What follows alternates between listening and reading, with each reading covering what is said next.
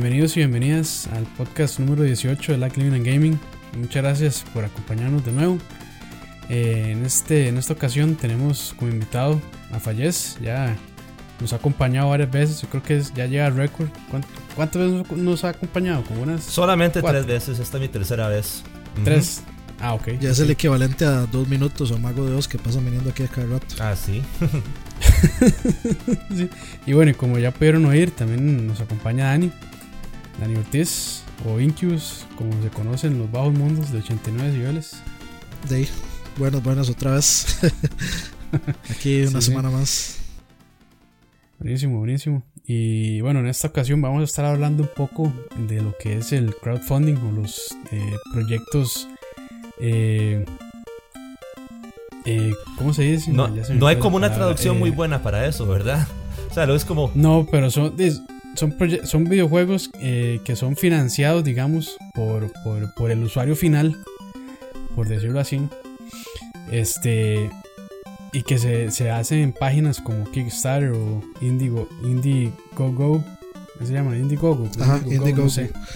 Eh, de la, traducción así como directa sería como financiamiento de las masas, una cosa Como una especie de microfinanciación masiva de, de, proyectos de, de, cualquier índole en realidad. Porque no solo se limita a los videojuegos. Entonces, si ustedes han visto, han visto Kickstarter, ya deben tener una idea de qué estamos hablando, ¿verdad? Así, en Kickstarter hay de todo, de tecnología, medicina. Y bastantes billeteras. Muchísimas, muchísimos proyectos de billeteras. Por alguna razón si no, saben qué es, si no saben qué es un Kickstarter, les recomendamos ver en un capítulo de South Park de la temporada 19. No hay mejor explicación de qué es un Kickstarter que ese. ok, ya lo tienen ahí entonces para que se vayan a verlo. Son como unos 20 minutos muy vacilones. Entonces sí, lo que queremos es eh, conversar en, esta ocasión sobre, Lo interrumpo, nada más. El, el, capítulo se llama Go Fund Yourself. okay. Entonces vayan, vayan y lo buscan de una. Debe estar en YouTube de fijo. Sí, de hecho sí se está, pero igual existe South Park Central donde usted puede ver de gratis todos los capítulos de South Park. Ah, bueno. Yo es que, yo dejé de ver South Park hace, bastante. Por Dios, hágase el favor de ver las últimas temporadas. Vea, se, le cagan a los Kickstarters. Eh, o sea, todo lo, todo. lo actual, este, eh, todo eso se le, se le cagan riquísimo. Entonces hay que verlo. mucho de videojuegos, de hecho, y de tecnologías, etcétera. Entonces, si les gusta esa ah, vara, recomendados ir a ver South Park también, las últimas dos temporadas. Ok, ahí de fijo que sí, voy a, voy a verlo. Es interesante. No, sabía que le están tirando tan duro así a, esas cuestiones de videojuegos, pero bueno, está, está Entonces, sí, la idea es eh, pues, ver en qué beneficia, en qué no beneficia a la industria de los videojuegos. Porque tenemos muchos ejemplos buenos de, de proyectos exitosos y otros no tanto. Tal vez a manera de. Vamos a, manera de introducción, lo que me gustaría más o menos como presentar la idea general de, de, todo este mundo del crowdfunding, ¿no? Porque estamos hablando de. Adelante. Sí, eh, que, que son proyectos que, eh, por lo menos en el papel, eh, se hacen. Se hacen posible, pero no de una manera convencional.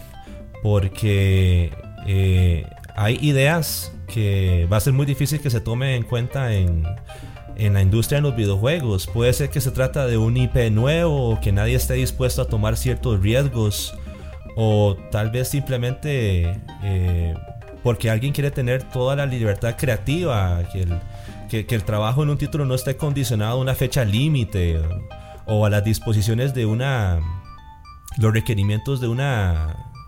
¿Cómo se llama? Una, una empresa matriz en este caso, eh, las grandes compañías de videojuegos y también los estudios que trabajan con estas eh, compañías. Entonces, por ejemplo, EA con ese montón de DLC para Battlefront y ese poco varas que al final, o sea, al, al final la gente le echa la culpa, o sea, entre, entre la culpa se van los desarrolladores cuando a veces ni siquiera ellos tienen, o sea, no tienen ninguna sola palabra o no tienen la potestad de decirle nada porque son ellos los que le están dando la plata para hacer el juego. Entonces les toca quedarse callados y ver cómo la gente empieza a odiarlos por vendidos, etcétera. Sí, entonces posiblemente, posiblemente la visión sea diferente, el enfoque del, crowdfunding sea diferente. Eh, no, no, es, no es una cuestión donde se, se, quieran apegar a, a, las disposiciones corporativas de un, de un ente mayor, ¿verdad? Entonces, eh, entonces es un medio que eh, en el papel permite que puedan hacerse realidad aquellos proyectos, aquellas ideas que por una razón u otra no, no serían posibles de, de la manera más convencional. Ahora, eso es... O por ejemplo... o por ejemplo cuando Konami le da la gana de, no sacar juegos de una franquicia como eh, eh, como Castlevania entonces de llegan los maes y dicen. Yo iba a mencionar ese ejemplo. Vamos, vamos, vamos, vamos a hacerlo nosotros de nuestro lado. Y, es un proyecto que probablemente, bueno, estoy hablando del proyecto Blood, eh, Bloodstain, que probablemente de Konami ya ni le interesa, ni le interesaba darle más o sacar más juegos o, o invertir desarrollo en juegos de Castlevania, sino que ellos están interesados ahora en Pachinko. Entonces, probablemente la mano de, de, Konami nunca hubiera salido. Entonces, eh, y decidieron sacarlo así, crowdfunding, y les fue muy bien en la campaña. Sí. Porque creo que el target eran, el, el objetivo eran como 600 mil dólares, algo así. Hicieron como 5 millones y resto. Sí, pero eh, es como es como un montón de, de casos, ¿verdad? Que todavía va a quedar pendiente cómo va a ser ese juego, ¿verdad? Que si, si va a ah, poder eh, de verdad seguir y vivir el, el legado que tiene Castlevania, ¿verdad? Porque, o sea, eh, es toda la intención que ese juego sea, eh, sea un, una continuación o una, una visión alternativa de lo que todo el mundo conoce que es, que es Castlevania, Castlevania en 2D, Entonces, todavía queda pendiente esperar a ver qué pasa. Entonces, y, y, eso también eh, nos ayuda un poquito a relacionar con la idea de, de, qué tan conveniente es que estos proyectos eh, ocurran por medio de crowdfunding. Y, y qué, qué, ventajas y desventajas se nos pueden se nos puede presentar a la hora de, de depender de, de, de, este tipo de e, e, esta manera de, de trabajar con, con videojuegos. Y es una manera relativamente nueva y, y, y, todavía no ha sido como explorada 100%. El potencial está ahí y todavía hay muchos proyectos que, que están pendientes de, de, salir a la luz, aún después de ser financiados, como este, este de, eh, de Castlevania. ¿De acuerdo? Sí, sí. Es que este, pensé que iba a decir No, no, o sea, eh, yo más bien, o sea, lo que iba a poner ahí es que, de, que el, crowdfunding, o sea, digamos, como todo, todas las herramientas del mundo se usa para bien o para mal. Y pues, y pues así como hay proyectos serios y, interesantes, hay varas ridículas que han hecho montones de plata. Este, por ejemplo, un mae que nunca había la ensalada. Ajá. La ensalada de papas. Exacto, el mae que nunca había hecho una ensalada de papas. este puso, ok, voy a hacer una ensalada. No sé, no, este, no sé cómo, no sé de qué tipo todavía, pero voy a hacer una. Y puso un Kickstarter para que le donaran 10 dólares. Y ahorita este, el mae tiene 70 mil dólares. Ah, sí, yo escuché sobre eso. Sí, que fue un exitazo. sí, sí. O sea, sí, o sea entonces yo me pregunto hasta, hasta qué punto, o sea, Daisy, el MAE llegó y donó toda la plata a, este, digamos como a un centro de, este, de, de, gente desahuciada, gente de la calle, y donó toda la plata a eso. Y sí, buena, buen ride, etcétera, una, una, buena, una buena meta, una buena acción que hacer con esa plata, etcétera. Pero hay mucha gente que no.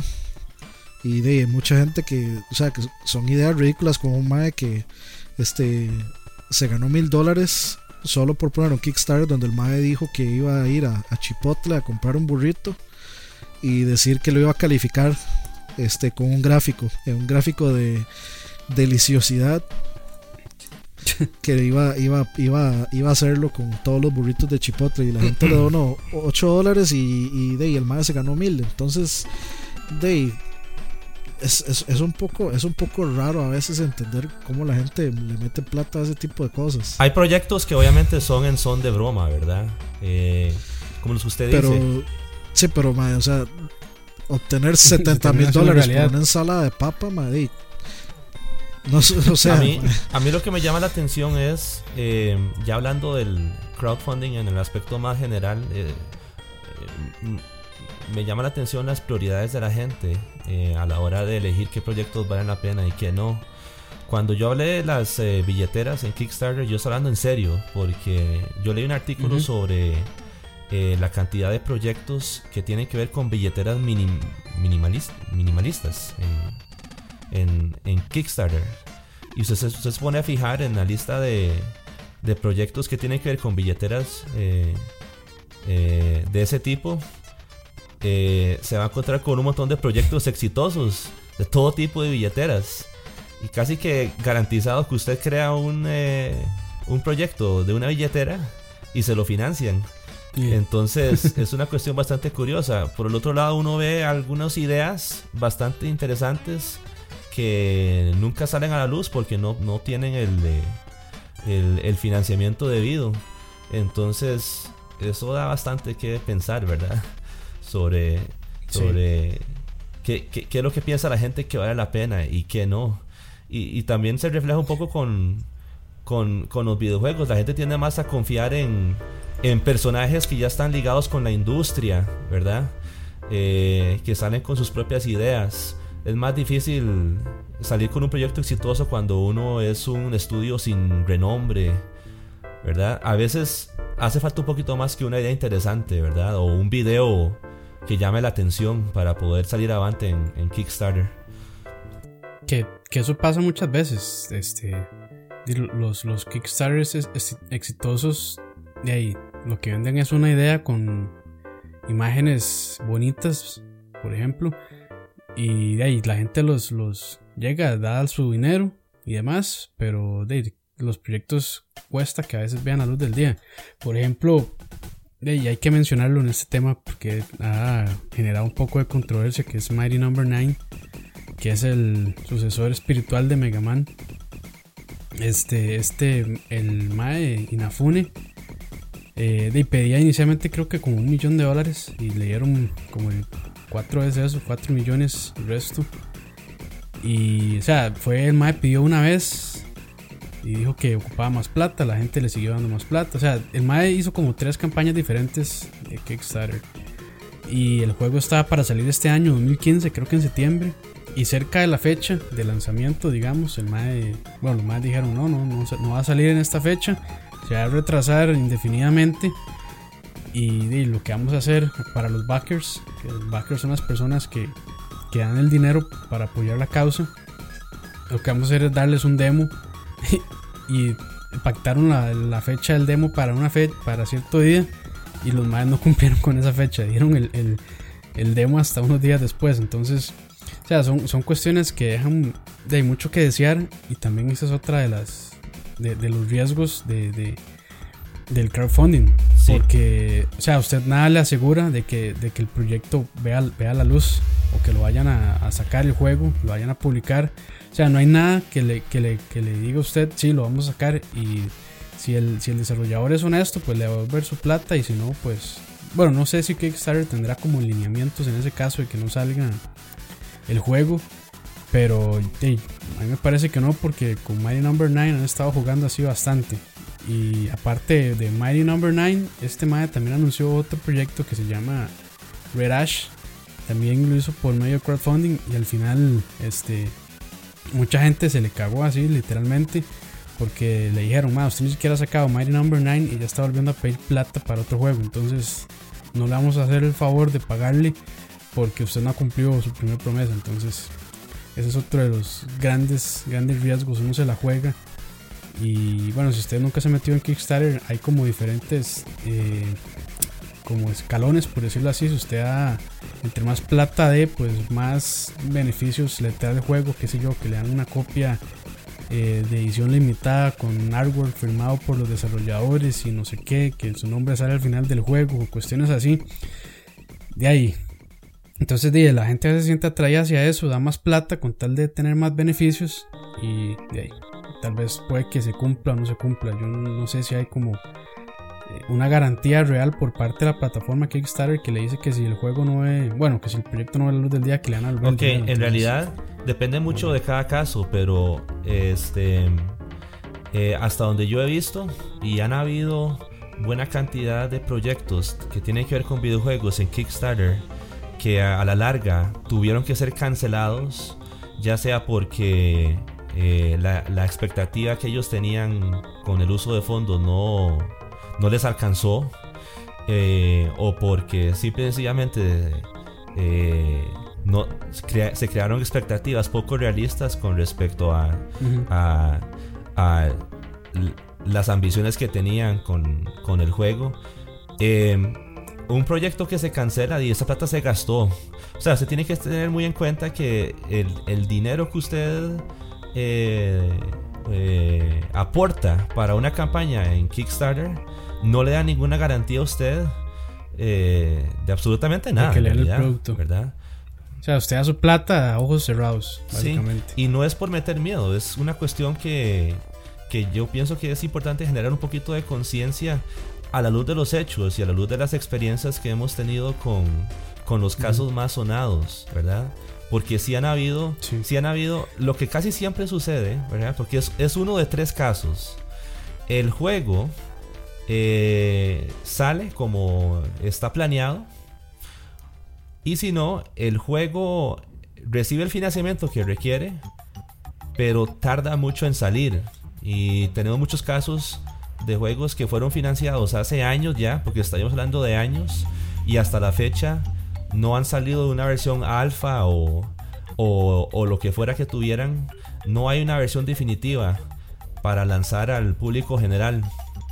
Entonces esos casos son más comunes de lo que, de los que cualquiera esperaría, ¿verdad?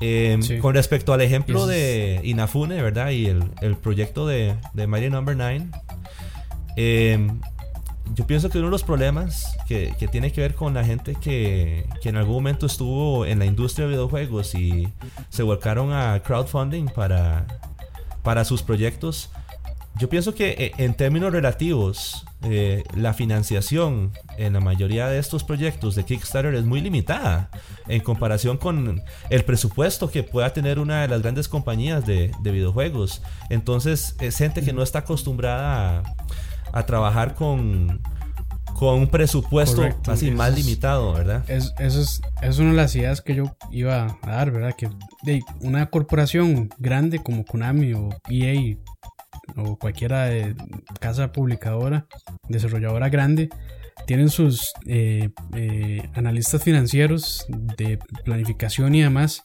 que ellos son los que al final día administran la plata del, proyecto. Y muchas veces de ahí, estos proyectos son casi que eh, administrados por el mismo desarrollador que también no tiene conocimiento de, de, finanzas o de economía. Y yo creo que hay un de problema, se puede presentar un problema se puede presentar un problema grande porque ahí si no saben cómo administrar esa plata puede que se pongan a hacer mucho loco gastando dinero tal vez en o, recursos en algo que no valía tanto la pena y al final de ahí se quedan sin, sin fondos por, por, más que todo por mala administración financiera entonces ahí yo creo que es una de las cosas eh, que, que, que, tal vez sí ayuda mucho como la figura de corporación vieja que es eso mismo ¿verdad? que es de toda la parte de orden y planificación que ellos pueden proveer a los desarrolladores y que también pues le meten la mano un poco, le meten el freno cuando ya ellos ven que están gastando recursos tal vez o esfuerzos en, en, algún punto del proyecto que no vale tanto la pena. Sí. Entonces... Entonces, yo creo que eso pasa a veces. Yo, pienso que la gente que nos está escuchando ahorita eh, podría estar pensando en. O sea, a la luz de estos hechos, podrían estar pensando, bueno, ¿qué sería el riesgo real en este momento de, que yo podría tener a la hora de decidir aportar a alguno de estos proyectos de, Kickstarter, especialmente los que tienen que ver con videojuegos, que son que son que son los que más nos llaman la atención. Una, una gran, y una gran mayoría también. Sí, entonces para, para eso yo quería aprovechar y preguntarles a ustedes, porque yo, yo personalmente yo tengo mis razones, pero yo hasta la fecha nunca he aportado a un proyecto de Kickstarter. No, no, he tomado esa decisión. He estado cerca, ¿verdad? He estado muy tentado, muy, muy tentado a, aportar a uno que otro proyecto ahí que me ha llamado mucho la atención. Este, pero hasta la fecha no, no, no he tomado esa decisión. ¿Ustedes han aportado algún proyecto de, de Kickstarter? ¿Le han dado plata? Yo, yo directamente Kickstarter no, pero sí a otra figura que es el, el, Steam Early Access. No es, no es exactamente lo mismo, pero al final es plata que no le está dando el desarrollador por un producto no acabado, ¿verdad? Y lo hice en el caso de, de Daisy. Y después de ese caso, ah, que, fue una embarcada, después de eso yo quedé con un sin sabor y yo dije, prefiero comprar productos. Ah, si es, de, si es de Early Access, o sea, de Early Access o sea, yo le voy a contar a usted que yo me Es peor. yo me metí, yo me metí en la embarcada de War Z, weón.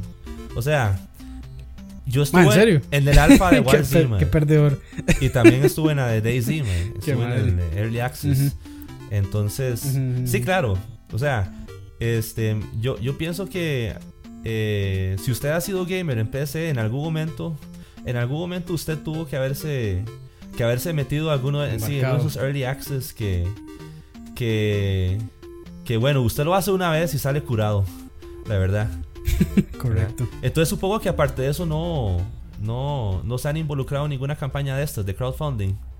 De yo más, yo más o menos.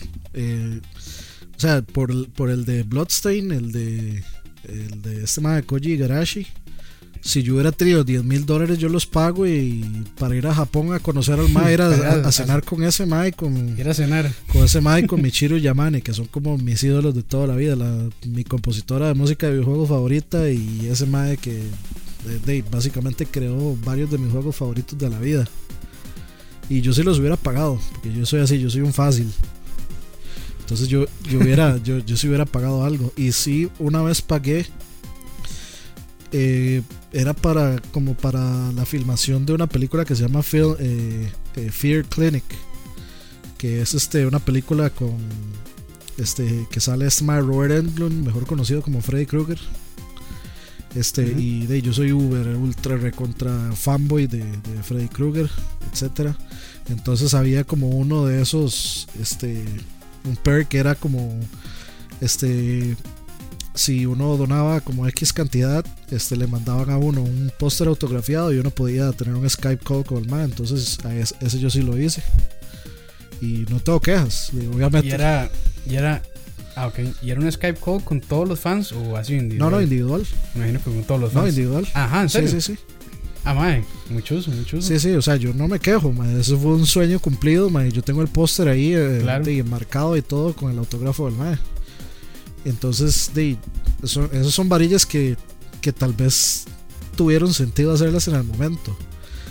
Y de, o sea, independientemente de si la película fue una mierda o si la película inclusive salió, si la terminaron, yo pagué por lo que yo, o sea, por lo que pagué. Por lo que usted quería. Por lo que pagué fue lo que me dieron. No me importaba. Eh, o sea, estoy ayudando a la creación de la película, sí. Ese es el, el digamos, el, la meta final pero lo que yo quería con eso era el Skype call con el MAE y, el póster autografiado. Entonces, yo obtuve lo que quería, entonces no tengo ningún problema. Eh, que es, digamos, no es lo mismo que pasa con un videojuego. Digamos, por ejemplo, si yo hubiera pagado 10 mil dólares por ir a, de, a Japón a conocer a todo el staff en una cena y que aquí y que allá, y resulta que el Kickstarter no lo logra. de, sí. chao, chao. Pues sí. Ok. Ok, entonces yo pienso que, o sea, la pregunta más apremiante en este momento, o sea, en mi opinión, es en Kickstarter, estos eh, eh, proyectos de crowdfunding, ¿cuántos proyectos al fin y al cabo se eh, traducen en un release, en un lanzamiento debidamente? ¿Cuántos de estos proyectos no se financian? ¿Y cuántos nunca salen a la luz o hasta la fecha no han salido a la luz a pesar de haber reunido los fondos que se requieren. Yo quería aprovechar también para preguntarles a ustedes, eh, en caso de aportar a una campaña de Kickstarter para un proyecto que ustedes llamen la atención el día de hoy, ¿cuánto tiempo piensan ustedes que sería prudente para poder ya tener el producto final en sus manos? Para un videojuego, ¿verdad? Sí. Este. Bueno, es que es, que es, un poco complicado, pero. Eh, digamos, como, como personas así que ya tienen experiencia creando videojuegos, como Inafune o como Igarashi, digamos, yo sí esperaría que, me, den un juego por lo menos en unos 3 a 5 años. Yo creo que es un, periodo de desarrollo. Yo creo que es demasiado. A Chile, o sea, años? sí, demasiado. Yo creo, o sea, madre, tres años, cinco, cinco yo creo que sí ya es demasiado. yo, digo que tres años, o sea, tres años para un, para un juego. yo, lo que estoy hablando es, digamos, el, en el momento en que la campaña de Kickstarter concluye, ¿verdad? Se reúnen los fondos totales y se declara un proyecto eh, con fondos recaudados exitosamente, ¿verdad? Ya sea porque cumplieron la meta o rebasaron las expectativas con creces. A partir de ese momento en que cierre la campaña, ¿verdad? ¿Cuánto sería un tiempo prudencial para un proyecto tipo, qué sé yo, tipo eh, Mari Number 9 o tipo Project Phoenix? Para mí año y medio, más. Digamos como tal vez, yo, mucho dos años, diría yo. año, año y medio, medio año, digamos, eh, corriendo el Kickstarter, tal vez. Y, em, empezando a, desarrollar. Más es que yo no sé, yo pienso que. O sea, e, esta gente que hace videojuegos, cuando llegan y ponen un Kickstarter, ya deberían, ya deberían tener algo empezado, porque, o sea, no, es como que usted ocupa miles de dólares para empezar a programar. O sea, sí es cierto que con eso se tienen que pagar salarios, etcétera, pero si usted, digamos, es una compañía indie, usted, usted tiene que este, entender y saber que de, todo lo que usted tiene, o sea, usted es todo lo que tiene. Ustedes son todos los assets. Y al principio, uno tiene que entender que uno, de que uno tiene que básicamente poner de su propia plata para empezar esto. Lo que pasa es que la gente llega y dice, ah, no, pongamos un Kickstarter. Y llegan, ponen eh, este arte de cómo se va el juego. Y tal vez es que el, artista es pichudísimo, pero llegan y lo traducen a, 3D o algo así y se ve horrible. O con gráficos como de Play 2, mae. Ese es, que, es el caso de Mighty Number 9. Que, y yo no lo veo tan re malo, honestamente, Mighty Number 9. O sea, yo gráficamente. pero eh, comparado, comparado con los screenshots que tenían en Kickstarter y lo que se ve en el juego, sí, sí se ve poco barato. pero hay, peores casos, O sea, digamos, yo, yo, yo personalmente yo no invertiría en un Kickstarter de un juego en, en 3D. O un juego, digamos, tipo Uncharted, o un juego tipo Gears of War, un juego así como de acción, de aventura. Yo invertiría en 2D platformers o, o juegos retro que este, que, yo siento que, esa gente tiene más posibilidad de, hacer en un budget tan limitado y que, que ya después con los más teniendo un poco más de experiencia, un poco más de, camino recorrido y, de, ya con tal vez una empresa fundada con el Kickstarter, con ya con este con plata, pues, pues ahí sí de que, que ellos de, suban la barra. pero hay gente, ah, pero es que hay gente que quiere, hay, hay, gente que quiere hacer este Crisis sin, con, sin, sin budget absoluto, así con cero plata. le cuento una cosa, con eso que usted está diciendo, en realidad no le anda muy lejos a eh, lo que yo pude investigar sobre el asunto. Eh, les voy a contar que eh, me tomé el, el ratico para consultar una, una página de Wikipedia básicamente aparece una lista de eh, proyectos que tienen que ver con videojuegos con, crowdfunding. Hizo lo que nosotros tuvimos que No, bueno, eh, aproveché que tenía el, chancecito. La cuestión es que eh, lo que me puse a ver, como todo estaba debidamente fechado, ¿verdad? la lista de proyectos con la fecha en las cuales fueron financiados o la fecha en la cual cerró el, el espacio para financiar, independientemente de que hubieran juntado la plata o no, es una lista bastante comprensiva. Eh, no, sé cuál será el estándar de, notabilidad, ¿verdad? ¿Qué, es lo que se considera notable para incluirlo en Wikipedia? La mayoría de estos juegos que aparecen en esta lista tienen su propia página de Wikipedia, de hecho, eh, aunque no hayan sido terminados ni nada. La cuestión es que yo me di a la tarea de eh, consultar qué videojuegos habían tenido su lanzamiento debido, ¿verdad? Y qué videojuegos no, no han sido lanzados hasta la fecha, a pesar de haber reunido esa plata. Entonces, este, lo que, lo que hice fue separarlo en categorías. Eh, tengo una categoría para proyectos que no fueron financiados. Desde el primer momento la campaña fracasó. ¿Verdad? Entonces, eh, quería preguntarles, podemos hacerlo como un programa de concursos, ¿verdad? Y la, gente que nos está escuchando puede jugar en casa también. Eh, yo eh, quería que especularan, ¿verdad? se dieran una idea de más o menos de la cantidad total de proyectos, ¿verdad? ¿Cuántos al fin y al cabo se convierten en un videojuego que, que se lanzó? Y, nada más quiero aclarar que yo, em, para eh, hacer esta hacer esta estadística o hacer este conteo, digamos, yo solo estoy tomando en cuenta, eh, teniendo, teniendo en, cuenta ese marco como de dos años, que uno esperaría que, que un videojuego esté en, en, las manos de uno dos años después de haber aportado para el Kickstarter. Entonces yo solo estoy tomando en cuenta las campañas que concluyeron antes de 2014, ¿verdad?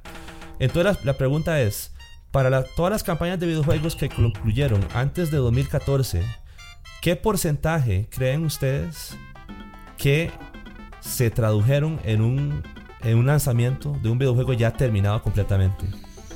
Yo voy a. Y yo sé que uno de ustedes está haciendo trampa porque eh, tienen una estadística ahí de otro sitio, ¿verdad? No, no, eso, es yo no. yo voy a, yo voy a batear. Yo sí, hago trampa, ¿y qué, man?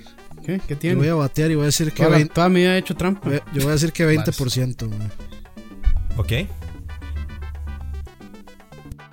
Y bueno, en mi caso ya, ya me cantaron, ya dijeron que yo hice trampa, así suciamente.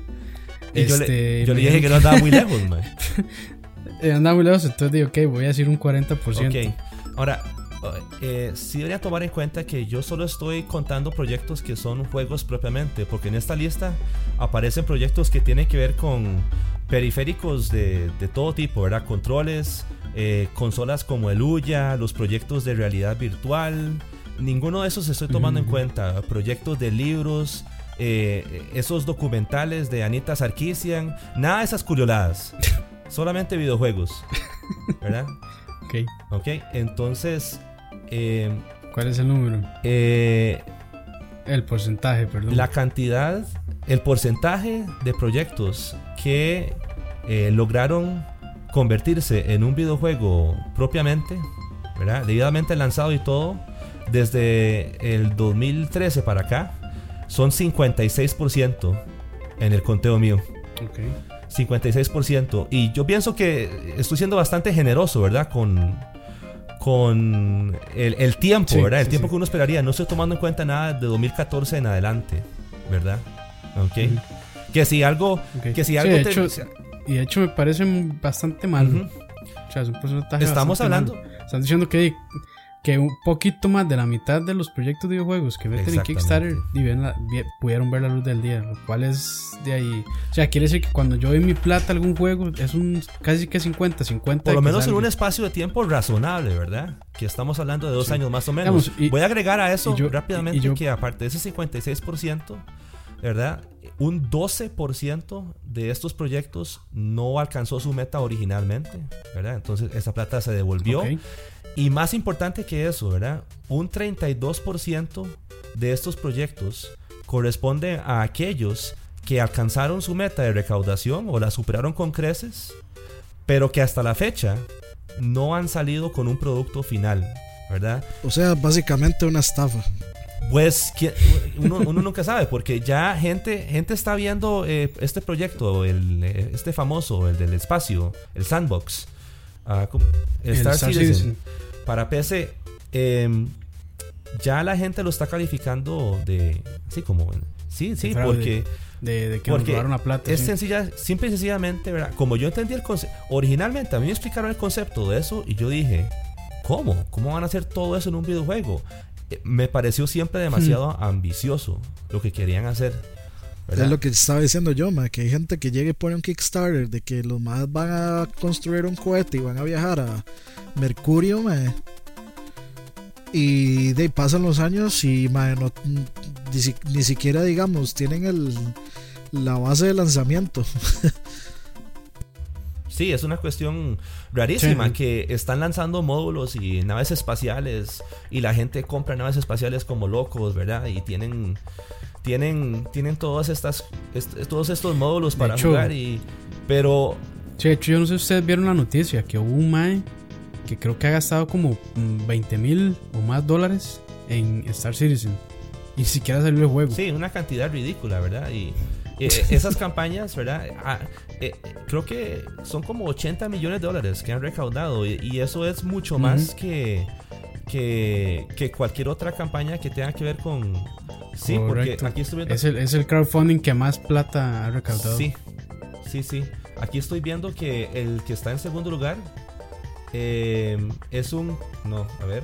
Sí, el que está en segundo lugar recaudó apenas 20 millones comparado con los 96 millones de, de, Star Citizen. Y es un juego que está. 96 millones, ¿no? Sí, a todas luces es un videojuego que está muy lejos de estar terminado. Y menos con ese enfoque tan ambicioso que tenían, ¿verdad?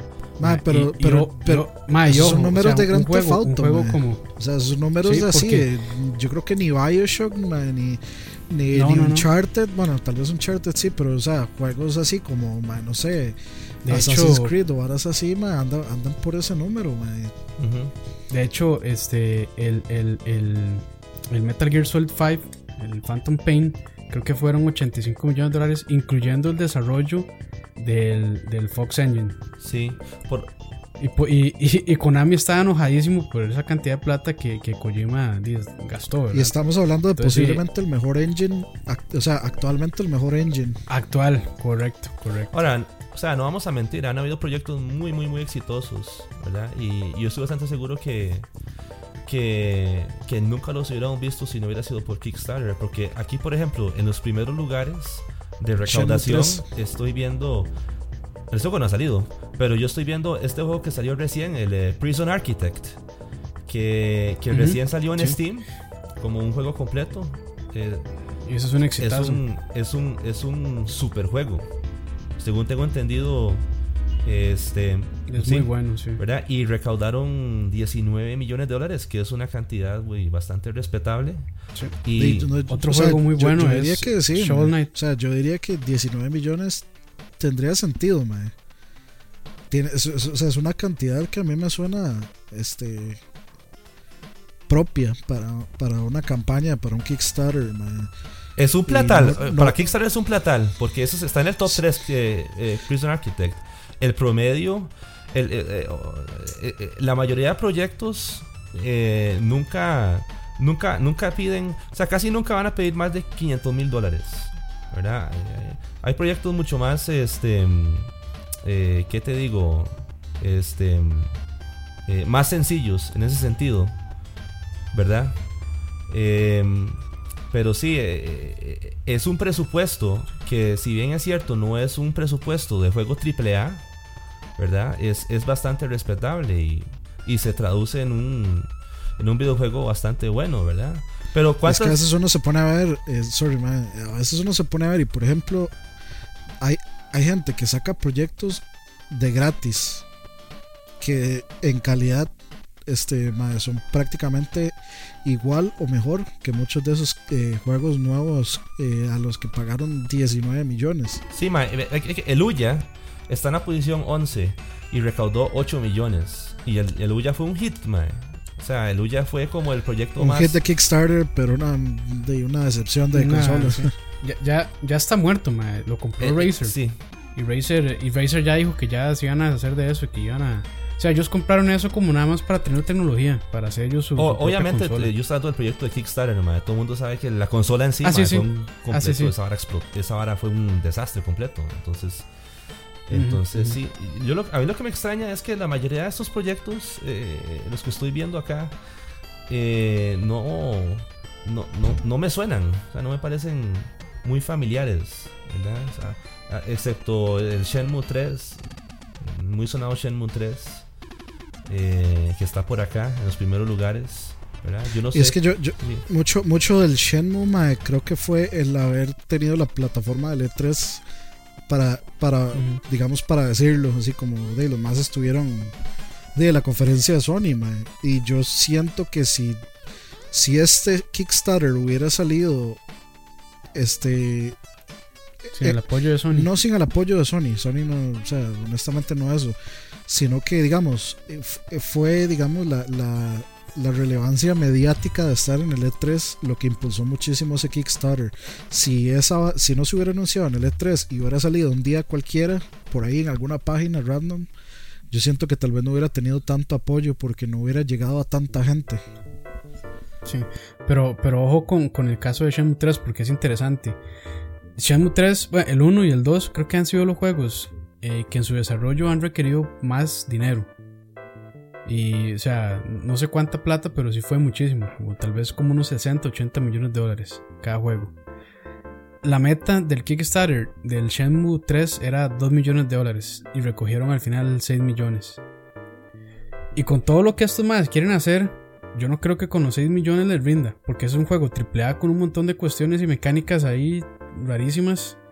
Entonces, yo no sé si más bien ese Kickstarter bueno, lo que han dicho muchas personas es que ese Kickstarter fue para demostrarle más a Sony que si vale la pena invertir en ese proyecto que, para, para, para financiarlo completamente. Sino que más bien fue como, eso es lo que se dice, yo no sé si será cierto, que eso fue una cuestión que hizo Sony para ver si en realidad la gente estaba interesada en que, en que saliera de, de hecho, yo le voy a contar que han habido algunos casos en donde este, han habido proyectos en Kickstarter que e, y, aunque se hayan financiado o no, independientemente del resultado, en algún momento la campaña se cerró porque habían conseguido un trato con alguna de las compañías, ¿verdad? Este, no tengo ejemplos concretos ahorita, pero cuando estaba revisando esto vi una lista que, que, que en algunos casos habían cerrado la recaudación de fondos porque habían obtenido un contrato con, con, con una de las compañías ¿verdad? Entonces. Ah, creo que eso fue, creo que ese fue Red Ashes, que, que, que, al final de la gente no, no cumplió con la meta de, de, fondos. Y entonces una empresa china dijo, eh, bueno, eh, voy a, eh, a financiar este proyecto y cerramos el Kickstarter. Pero nomás no volvieron la plata que hicieron el Kickstarter. Ah, sí. No, sí, es una cosa. O sea, si, si ahorita en algún momento vamos a hablar de, o sea, de qué recomendaciones le podemos dar a la gente con respecto a, qué decisiones tomar eh, cuando uno ve qué decisión tomar con respecto a una campaña de Kickstarter que uno ve atractiva, ¿verdad? Y, qué, tan seguro puede estar uno de que la plata de uno se pueda, se pueda convertir en, en, en algo que uno pueda disfrutar, ¿verdad? Eh, hay, que tener en cuenta los números fríos, ¿verdad?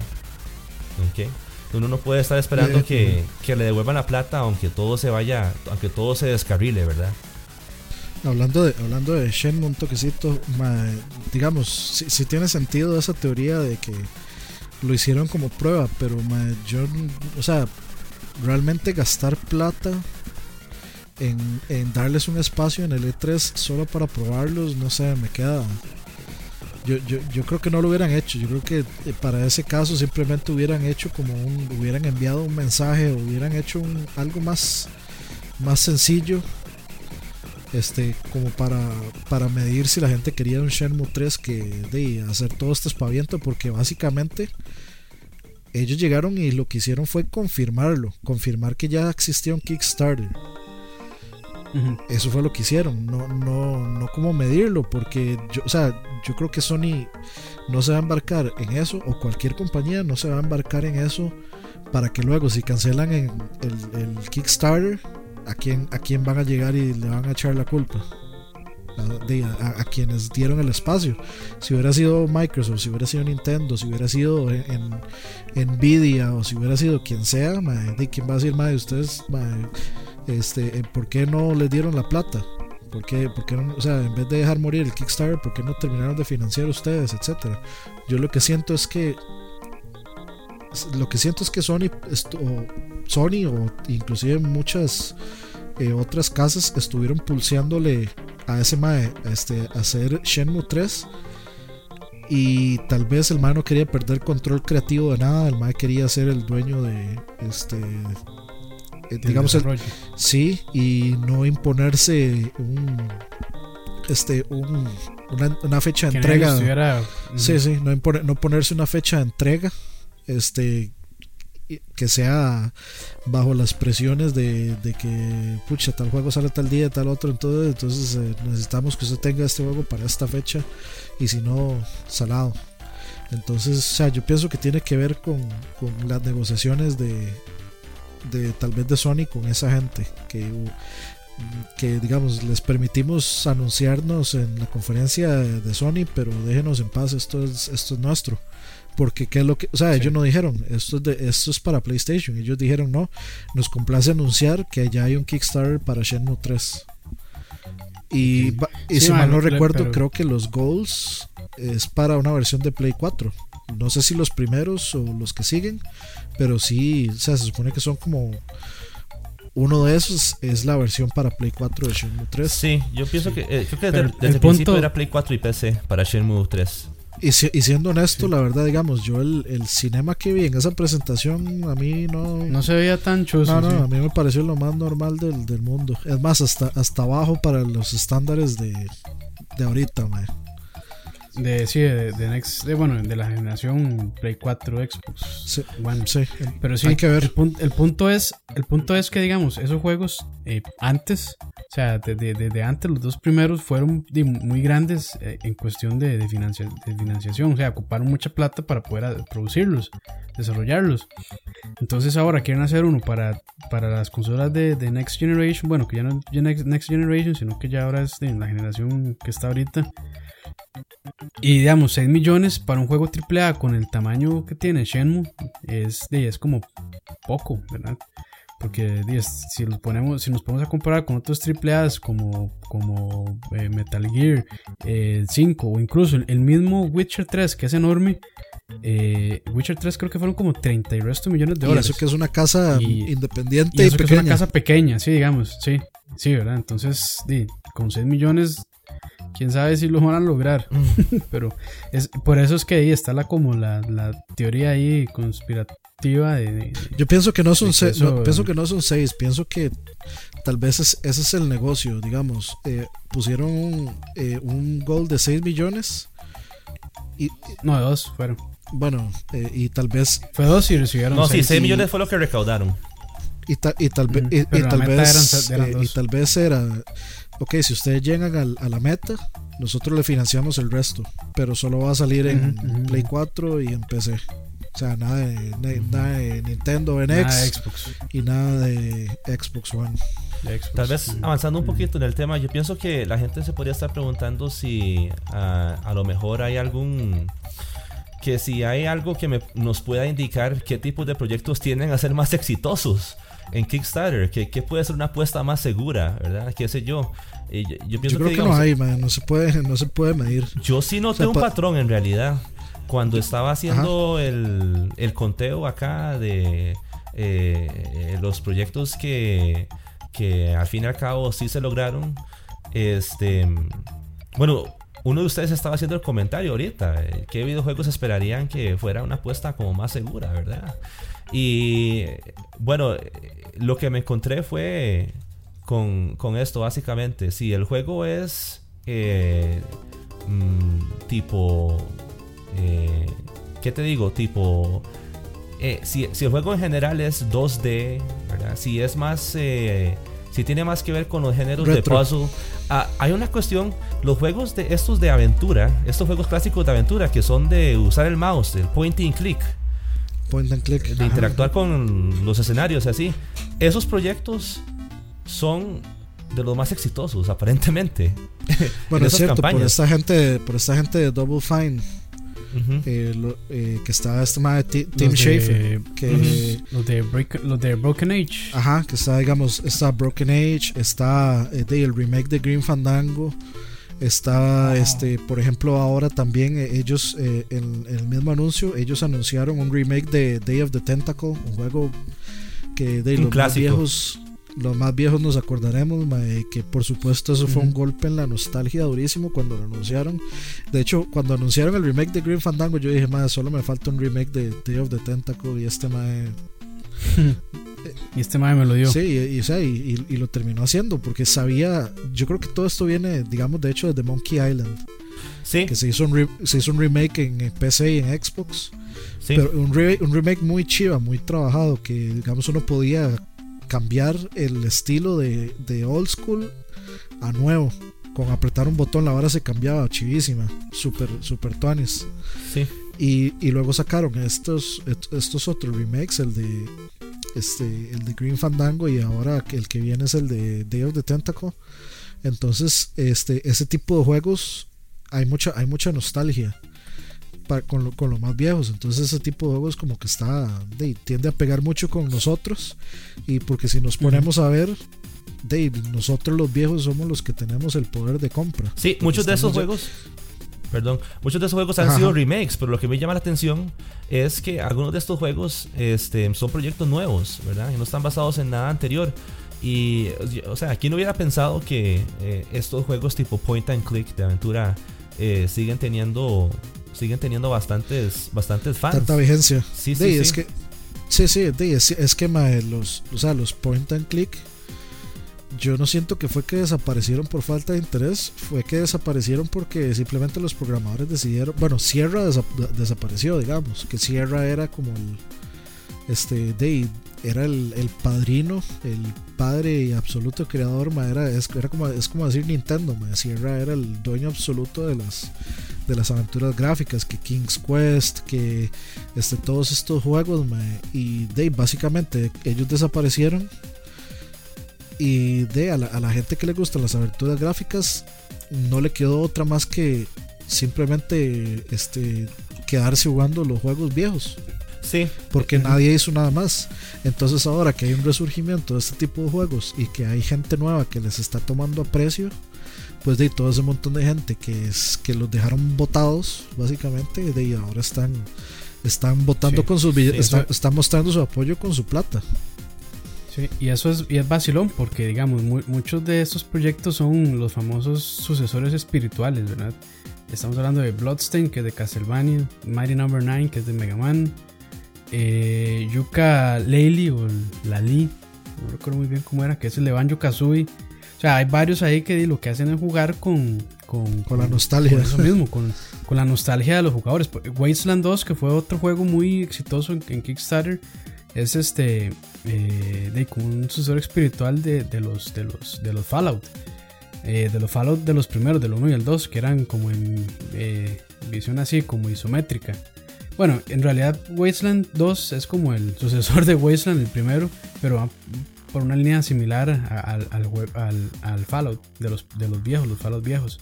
Entonces, y todo eso y juega, ¿verdad? Y como usted dice, o sea, cuando le tocan la vena de, de, de la nostalgia a, los que, de ahora, los que fuéramos carajillos y jugábamos antes todos estos juegos y que ahora ya somos adultos y, y de, tenemos cierta capacidad de compra, entonces de, es, es como un buen momento para ellos para, para atacar esa vena. Y es que yo, siento, también que otra, otra vara que, que ellos explotan en el sentido de marketing son esa vara de secuelas espirituales o, juegos, digamos, que tal vez salió tal juego, tal secuela de tal juego de una saga que a mí me gustaba muchísimo, pero resultó ser una cochinada. Entonces, no, yo voy a hacer una versión básicamente con exactamente las mismas mecánicas. Le voy a poner otro nombre y, y va a ser mejor. Entonces mucha gente como que tiende a hacer ese como hay un, hay un montón de tipos de versiones diferentes de juegos que son como Diablo, básicamente. Sí, los, los, ah, famosos roguelike. El, los, los, sí, o los, el Divinity Original Sin, creo que era. Divinity Original. también, también financiado en Kickstarter. Son hack and slash. Sí. o sea, es, gente como que dice, ah, este juego es una cochinada, entonces van y, y ponen un Kickstarter y se hacen su propia versión este, de lo que tal vez sienten que tuvo que haber tenido el nuevo Diablo, por ejemplo. Entonces, de ahí resulta que es bueno, de buenísimo, pero o sea, mucha gente usa, usa eso, usa ese, digamos, esa vara, como si les gustó, si les gusta tal tipo de juego, perdón, este juego es como este, Entonces de ahí, de por ahí, por ahí, digamos, le tiran un gancho a la nostalgia también, por ese lado. Sí, entonces. de hecho, y hay muy. No, sorry, y hay mucha gente que ya con la eh, salida de Kojima, que es casi una realidad, y ya mucha gente está diciendo, madre, mándese con Kickstarter. Y haga, no sé, Silent Hills o haga el próximo Metal Gear. Sí, básicamente, si es un proyecto que nos, nos golpea en la nostalgia, ¿verdad? Téngalo por seguro, que es casi seguro que, que, va a ser un, éxito, un exitazo en términos financieros en Kickstarter. Independientemente de cómo quede el juego al final, si llega a salir o no, ¿verdad? Va a ser una campaña exitosa. Este. Eh, ah, bueno, este, el mejor ejemplo de eso que decía es Allison Road, de hecho. Ajá, sí, Allison Road es el sucesor espiritual del nunca Silent Hills. De PT. O sea, básicamente agarraron eh, todo, todo lo que se hacía en, en PT, eh, la, la, visión en first person, el montón de barras raras que pasaban, etcétera, y lo adaptaron a una versión propia. Pero digamos, es, es básicamente un. Ellos le llaman un tributo a, a, PT. Pero e, es el juego de ellos con una idea que no es de ah. ellos. Ya, sí, y ahora que recuerdo, ma, Allison Road no, no, no tuvo éxito en la campaña, en, en el Kickstarter. O sea, los más no llegaron a la meta de dinero que querían recoger. Pero llegó otra compañía, creo, y les dijo, no, no, tranquilos, nosotros los vamos a, a financiar. vamos a fundear, nosotros los vamos a financiar. Y los más sí devolvieron la plata que habían recogido de, de Kickstarter. Entonces fue, fue una buena movida, siento yo, porque le, dan, le dan confianza al consumidor, bueno, al usuario, al, gamer, de que al final de, o sea, lo hacemos esto por dinero pero no solamente por eso. Aparte de que el demo que ellos lanzaron estaba bastante bueno, estaba bastante bien hecho. Sí. Ahora, puede que sea casualidad, pero esto fue lo que noté más o menos con respecto a, a, proyectos que eh, en la mayoría de los casos se quedaron cortos. Eh, eh, tal vez no necesariamente en términos de, de, recaudar plata, porque siempre va a haber mucho entusiasmo. pero en cuanto a de que sea de que sean estas fechas y que todavía estemos esperando un crowdfunding del 2012 o 2013. Básicamente, juegos, juegos que tienen que ver con el espacio. No sé por qué, pero noté ese, ese patrón. Cualquier juego que tenga que ver con el espacio. Y sandbox con zombies. pero esa, esa, esa pasa también en, en el Greenlight de Steam. En Greenlight de Steam usted solo encuentra bodrios entre, entre Minecraft con elementos survival de zombies y cuestiones espaciales. Solo eso encuentra. Pero sí, juegos que, que, se quedan en el green light y ahí quedaron. Es que, eh, es, es, es que eso es lo que está eso es lo que está de moda ahora. Ahora está de moda los el, survival horror con cuestiones de, de crafteo así de, Sí, lo que pasa es que ese concepto del open world es o sea, como le digo, es demasiado ambicioso, ¿verdad? Son, ah, son demasiadas mecánicas. O, sea, no es, no es casualidad que un juego como Daisy, ¿verdad? Que lleva tantos años en desarrollo, sea tan esté tan plagado de, de, bugs y toda la cuestión. Eh, debe ser muy difícil poder conjuntar todas esas mecánicas en, en un mundo abierto, ¿verdad? Más con, con, con, con esa, esa, capacidad limitada que tienen estudios como Bohemia, ¿verdad? Que no, no parecen estar respaldados por nadie que sea muy grande, ¿verdad? Sí, sí. Y bueno, ya como para, para ir finalizando, ustedes, ¿cuál es la opinión final de ustedes sobre, sobre el crowdfunding? Si es algo bueno que beneficia finalmente al consumidor y al desarrollador, o sea, que es una situación, como dicen, ganar-ganar, eh, o que es algo ahí de que uno se la juega y es medio riesgoso. Yo pienso que a pesar de todos los inconvenientes, ¿verdad? Y los casos que, que, hemos estado viendo. Eh, a mí lo que, me, lo que me da la impresión es que sí hay un espacio en el mercado para, para el crowdfunding, pero al fin y al cabo eh, yo pienso que es el, el, consumidor el que tiene que ser un poquito más, tiene que ser un poquito más sabio, un poquito más, tiene que aprender a distinguir un poquito mejor entre qué proyectos valen la pena y qué proyectos no, ¿verdad? Porque eh, estoy, aquí lo que tenemos es una lista enorme de, proyectos que, que sí llegan a la meta con ideas muy prometedoras, ¿verdad? Y, y, y, te ofrecen cielo y tierra, ¿verdad? Pero este yo pienso que es cuestión de que hay un mercado y que hay videojuegos que, que aparecen en Kickstarter y que, y que llegan a salir y, y de ninguna otra forma serían posibles, ¿verdad? Vale la pena que, que exista una plataforma como Kickstarter, pero yo pienso que la responsabilidad final cae en, en uno mismo, ¿verdad? Saber, saber eh, qué, qué, qué, es bueno, qué es bueno para respaldar con la billetera de uno es la que habla, ¿verdad? Entonces, entonces prueba el asunto. Siempre va a haber campo para que para que aparezcan proyectos interesantes con Kickstarter y solo se puede esperar que, que, que las personas que reciben el dinero ¿verdad? Que puedan, que puedan, que puedan cumplir sus promesas o si no, desde el principio acomodar expectativas y que sean realistas. Es que hay que ser realista también, ¿verdad? Entonces, todo sería mucho mejor todo si desde el principio nos planteáramos unos objetivos que fueran coherentes con la cantidad de plata que nosotros esperamos recibir. Muchas veces es difícil estimar eso, ¿verdad? Pero yo pienso que a estas alturas, después de varios años ya de estar en estas campañas de Kickstarter y ver los casos, podemos darnos una idea de qué podemos esperar reuniendo fondos de una campaña de Kickstarter y qué podemos ofrecer en base a esa, esa plata que se recibe, ¿verdad? Entonces, esa es la impresión que yo tengo más o menos, ¿verdad? Sí, yo, yo en mi caso siento que es una eh, manera muy interesante de darle más poder a los desarrolladores con ideas eh, pues innovadoras o con los famosos sucesores espirituales y de darles el, poder de que lo hagan uno directamente como consumidor y como usuario final eh, y poder de este, ver proyectos que tal vez no, iban a ver la luz del día si, pues se, relegaban a, la, a las por decirlo así a las condiciones normales de una casa desarrolladora con relaciones a, la publicadora y tal vez no hubieran visto luz del día, entonces es una buena opción, pero si hay cierto riesgo, de, ya tenemos, hay muchos ejemplos exitosos que, bueno, para mencionar uno rápido es Shovel Knight, que es un juegazo, este, y que, de, tanto así que ya yo creo que Nintendo tiene planes para seguir haciendo secuelas o lo que sea con, con, con esa IP.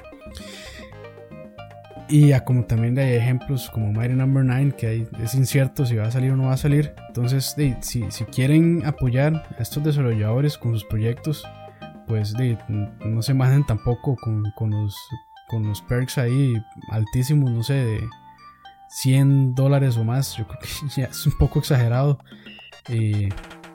entonces, esa es mi recomendación. O sea, si lo quieren hacer, no hay ningún problema. Es el dinero de ustedes, pero no, no se vayan como a extremos de dar demasiado dinero, más si es un proyecto así que se ve demasiado ambicioso y, y que hay, puede que haya el riesgo que no salga a la luz después. Sí, lo importante es darse cuenta que al fin y al cabo eso es una inversión que usted está haciendo, que es como invertir en cualquier, en cualquier operación que uno no tenga la seguridad de que pueda obtener réditos, ¿verdad?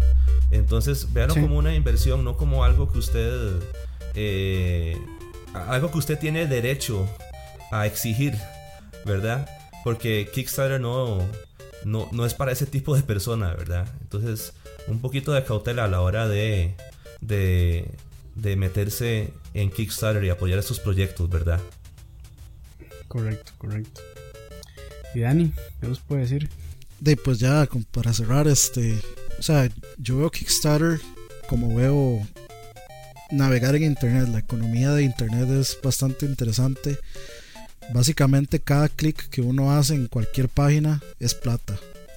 Porque de eso viven, de eso viven los websites, de clics. Entre más clics tenga y más popular sea, más plata ganan ellos en un montón de cosas.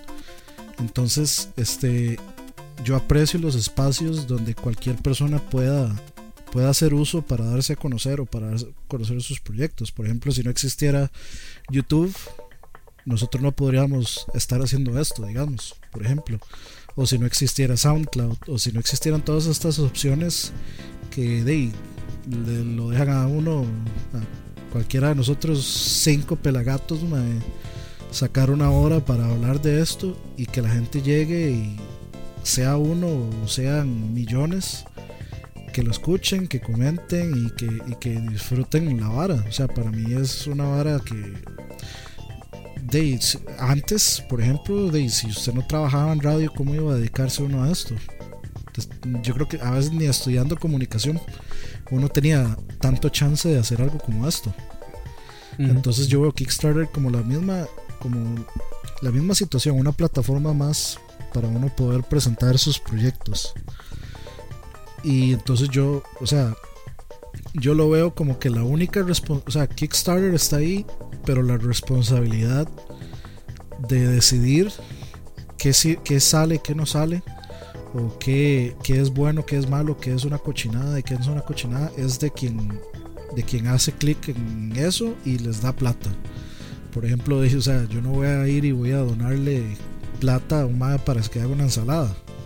Hay gente que lo hace y de dichoso el mae que ganó 70 mil dólares, pero de, yo voto, o sea, yo decido por mí este, no hacerlo. Y quien deciden si hacerlo, bien por ellos. O sea, es la decisión de cada uno. Si el proyecto es válido o no,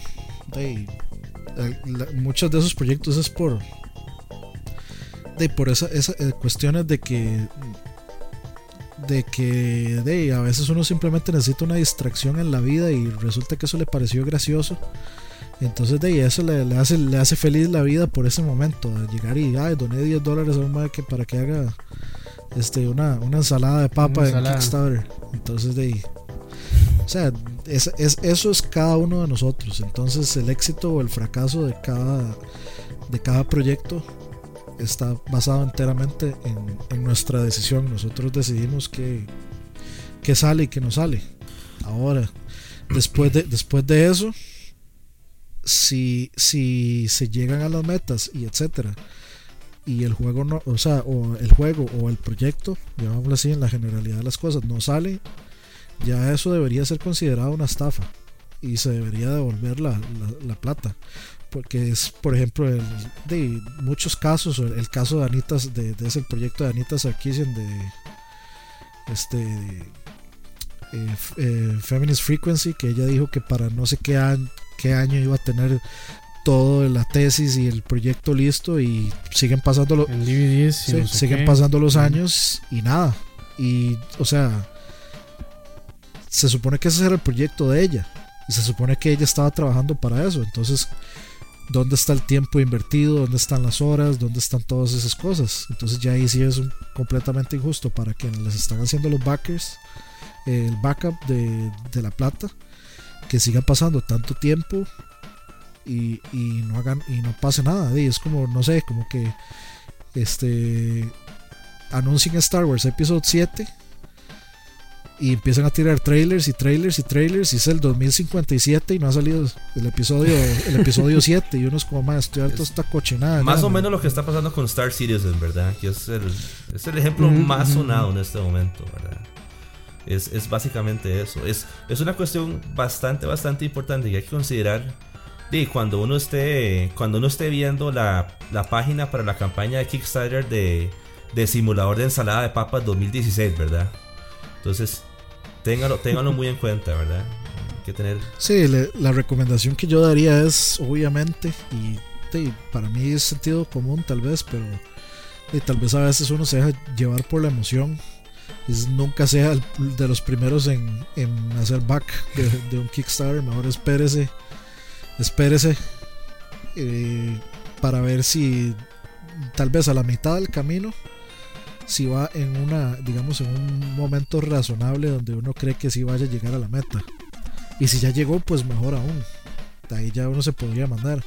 Y obviamente también este hay que, hay que, hay que como tener, llevarles mucho el pulso a los desarrolladores, como ver qué, qué tan activos están en dar updates eh, del proyecto, hey, este, estamos en este punto, estamos trabajando en esto, estamos haciendo lo otro, ver qué tan activos es la gente también. Este, de eso, es un indicador del, del interés, de que no están ahí rascándosela haciendo absolutamente nada. de este, por ahí yo había visto como un, este, como una, una noticia, uno así, de alguien que tenía como un Kickstarter de un, de, un juego, creo que de hecho era un juego, una película, no sé qué, Y básicamente la, la, gerente o la CEO y el otro mal lo que, lo que hicieron fue pagarse una ultra casa con un ultra carro y andaban de en, la playa con la plata de todos. Y, no hay, y estos son los momentos donde no hay nada hecho. Y los más están ahí. De, básicamente ya consumieron toda la plata que les habían dado en el Kickstarter. Entonces de ahí, uno más o menos tiene que irles midiendo el pulso a la gente que detrás del proyecto, ver qué tan serios son y, y, y también de usar un poco el sentido común, como por ejemplo sacaron este Kickstarter de este vamos a hacer un este un anime de Zelda y más, ah, se supone, o sea, a mí lo primero que me dicen es, voy a hacer un anime de Zelda en un Kickstarter. Y seguro con el permiso de Nintendo, Exacto. Y, entonces, Eso fue lo que pasó. Y, y, entonces es como, mae, primero ya nosotros conocemos como es Nintendo. Y esa vara, mae, no va a durar ni 24 horas ahí. Y lo van a quitar. Y eso fue lo que pasó. Duró como, si acaso, 24 horas y Nintendo mandó el cease and desist. Entonces, también un poquito de sentido común en analizar ese tipo de cosas. O sea, si, usted, si usted va a llegar y va a decir, porque tras de eso, digamos, ese proyecto Zelda es, vamos a usar este, una, este, una idea o digamos un personaje y un mundo que no es de nosotros. Y aparte de eso, vamos a usar el arte de un mangaka que, al que no le pedimos permiso y vamos a hacer el arte exactamente igual al, manga de Zelda. O sea, iban, básicamente el proyecto era animar el manga de Zelda. Entonces es como, ¿cómo usted va a llegar y se va a, abrir, va a pedir plata para, para una idea que no es suya con arte que tampoco es suyo? o sea, es un poco, es un poco, no, un poco, no, es total y absolutamente ilógico y, y, tonto, pensar que eso iba a, durar más de 24 horas en el aire. no sé, es como que, que alguien empiece a... O sea, tal vez algunas personas lo toman como, sí, es, un tributo, etcétera, excelente. Pero si, si usted piensa hacer un tributo, no cobre, porque no es plata que le pertenezca a usted. más, o menos es por ahí, por ahí, eso, fue. Sí, sí, ahí eso sí fue un, un de ahí sí. O sea, no, de ahí, nada que ver ese, ese, ese proyecto. O sea, estaba destinado desde el puro principio a morir. Sí, yo pienso que la idea no es espantar a nadie, ¿verdad? De, de, la idea de, de involucrarse con un proyecto que sea algo que de verdad les llame la atención o de verdad quieran que de verdad quieran formar parte de algo, ¿verdad? Eso es eso es algo que que por lo menos tiene el permiso mío para para poder involucrarse en la campaña que ustedes deseen, pero ¿verdad? tengan sapiencia, ¿verdad? Y, y sepan distinguir entre lo que lo que vale la pena en lo que vale la pena invertir y, y lo que no. Y lo que entonces, entonces tengan eso muy muy en cuenta, ¿verdad? Eso es. Y bueno, yo creo que de que quieran agregar alguna, alguna idea más. Que si quieren iniciar un Kickstarter de lag animado. No me quiten, no me quiten la idea de la ensalada de papas simulador 2016, por favor. Eso es. ya, ya ah. debe estar. Ya, debe, ya debe ser como, como este juego, este, ¿cómo se llama? Este juego de miedo que va como por 7 ya. Eh, ay, que es como con. De Resident Evil. No, no, no, no. No, no, este juego que salió, este, que es como de ver cámaras nada más y que los bichos vienen y si usted tiene que encender la luz y ver las cámaras. Fear. no, no, no. No, no. Ya sé. Eh, Fatal Frame.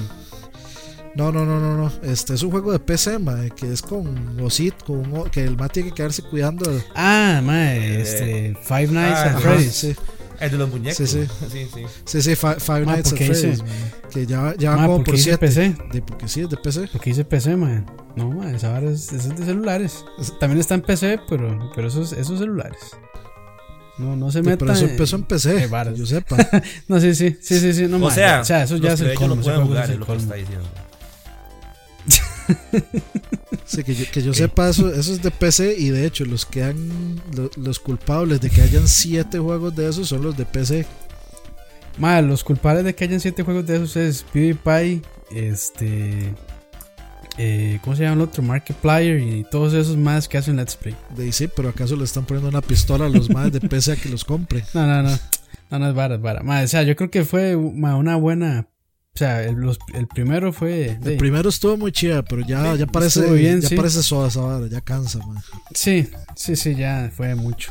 Pero bueno, eh, pero, eso es ya. Y la gente quiere sacar plata. Pero bueno, sí, sí, ya, ya seguro lo que iba a hacer, iba a ser la comparación de que seguro ya hay siete simuladores de.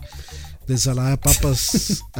o sea, ya van por el número 7 y todo. Ya está hambre medio, mae. Ma, hay, Secuela número 7. Hay un hay un Rock Simulator y todo, imagínense. Y está el, el Bread Simulator, man.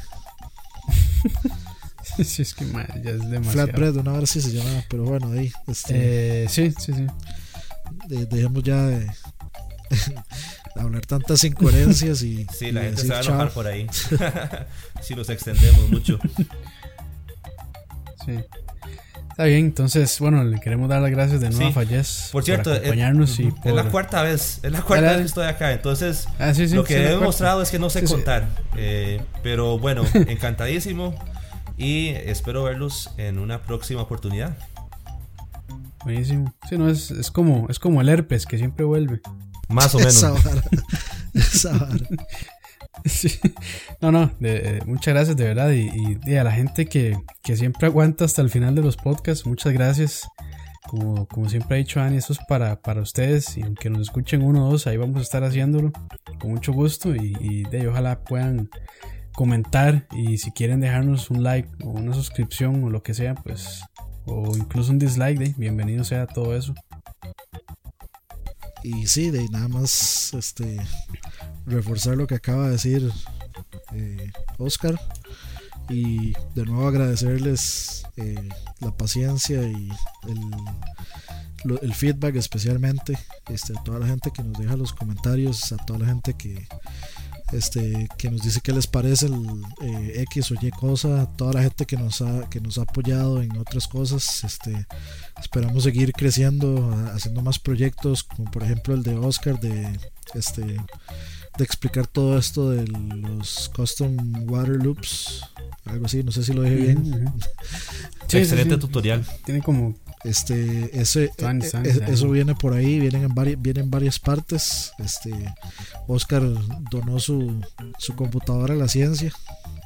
Entonces ahí, de ahí se va a sentar a armar esa vara eh, para todavía, funciona aquí está funcionando lo más bien por dicha. Entonces de ahí, este Oscar va a, subir todo eso, así que preguntas, etcétera, sugerencias de cosas que quieren ver. Nosotros tenemos ahí unas cuantas ideas de qué hacer, como no sé, un, tutorial de cómo cambiar el, disco duro del Play 4, cosillas así, que, de, que no nos cuesta absolutamente nada hacer, nada más que reunirnos que, y ya. Eso, es, lo que, este, eso es lo que cuesta. eso es lo que cuesta. este, y de cosillas así, cualquier idea este, se, aprecia. Y de, muchas gracias y nos vemos en la próxima. Chao. Salada de Papa 2016.